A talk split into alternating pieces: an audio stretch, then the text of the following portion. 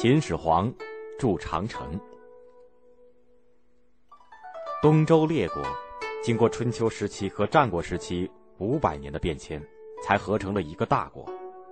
秦王政跟着就改变了国家制度。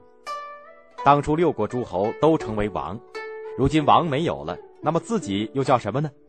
他觉得自己的功劳威望比古时候的三皇五帝还要大，他就采用了皇帝这个称谓。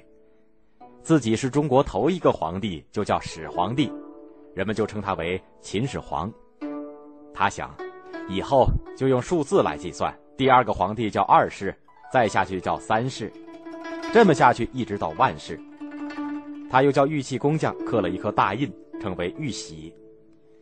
秦始皇废除了分封诸侯的办法，采取了郡县制度，把天下分为三十六郡，由朝廷直接任命三个重要的长官。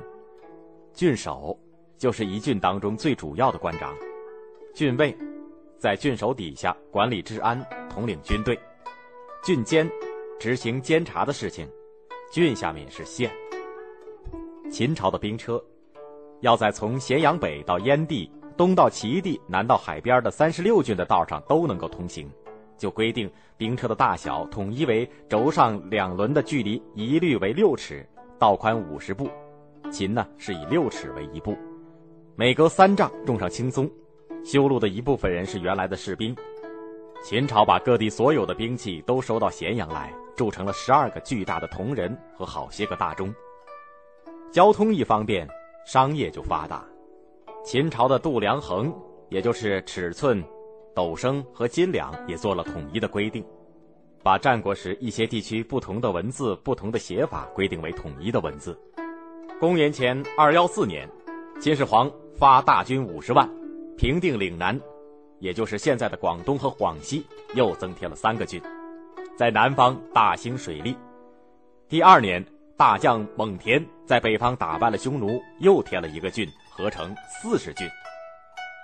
秦始皇下令规定，除了秦国的历史和医药、占卜、种树、法令以外，其余的诗书百家的言论全给烧了。谁要是私藏或者是拿古人的议论来反对现在的法令，就治罪。他叫御史把反对皇帝的四百六十多个犯禁严重的儒生和方士，也就是求神问卜的人都埋了。次一等的都轰到边疆去开荒。这就是秦始皇废分封、建郡县、车同轨、书同文、统一度量衡的改革。秦始皇还做了一件大事，就是抵御匈奴，修筑长城了。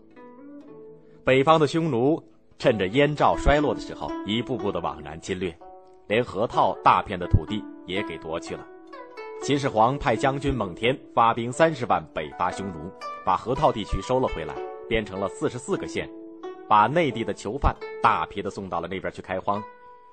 为了加强北方的防御，秦始皇又征讨了几十万民夫，把原来燕国、赵国和秦国北边的长城连起来，又造了不少新的城墙。从临洮，也就是现在的甘肃岷县，到辽东，也就是现在的辽宁辽阳的西北，筑成了一道万里长城。以前的长城，是各国。在本国形势险要的地方修筑起来的，齐、楚、魏、燕、赵和中山等国都修筑了长城。公元前二幺四年，秦始皇完成统一以后修筑的长城，只是将秦和原来赵、燕三国修造的北边的长城连贯成了一条。今天的六千三百公里的长城是经过汉朝以后历代修筑过的。更多内容，欢迎大家关注微信公众号，我们节目在那里首发。回复 QQ 可以看到我们的 QQ 学习群，老师每周会给大家答疑释惑。